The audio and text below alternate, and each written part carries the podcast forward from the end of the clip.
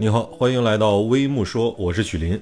近日，四川达州一女孩打车到墓地，司机察觉不对后报警。根据司机提供的线索，接警后，当地民警第一时间赶到了现场，并找到了涉事女孩。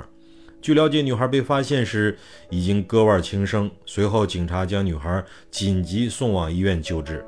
值得庆幸的是，在经过及时救治后，女孩目前已经没有了生命危险。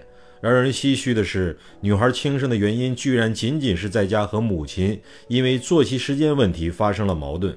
据了解，事件发生在一月二十六日，当时正值大年初五，很多家庭还沉浸在新春佳节的节日气氛中，而四川达州的小燕却在家中和母亲发生了激烈的争吵。小燕今年二十岁，春节放假回家后，多次和母亲因为晚睡、晚起等生活作息事情发生争吵。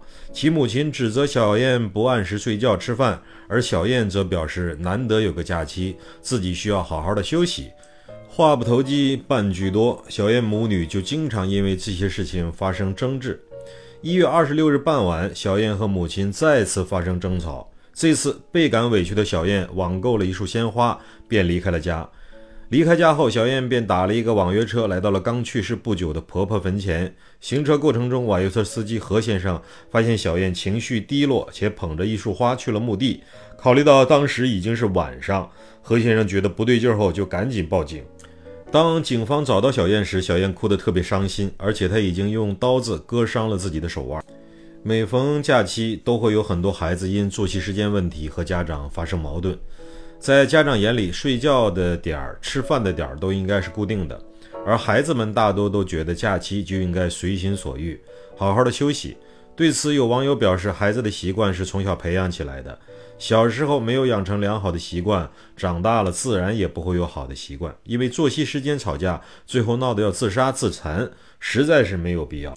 那么最后呢，要为这位细心的网约车司机点赞，因为他的细心，因为他的悲天悯人，因为他有一颗善良的心，挽救了一个二十岁年轻女孩的生命。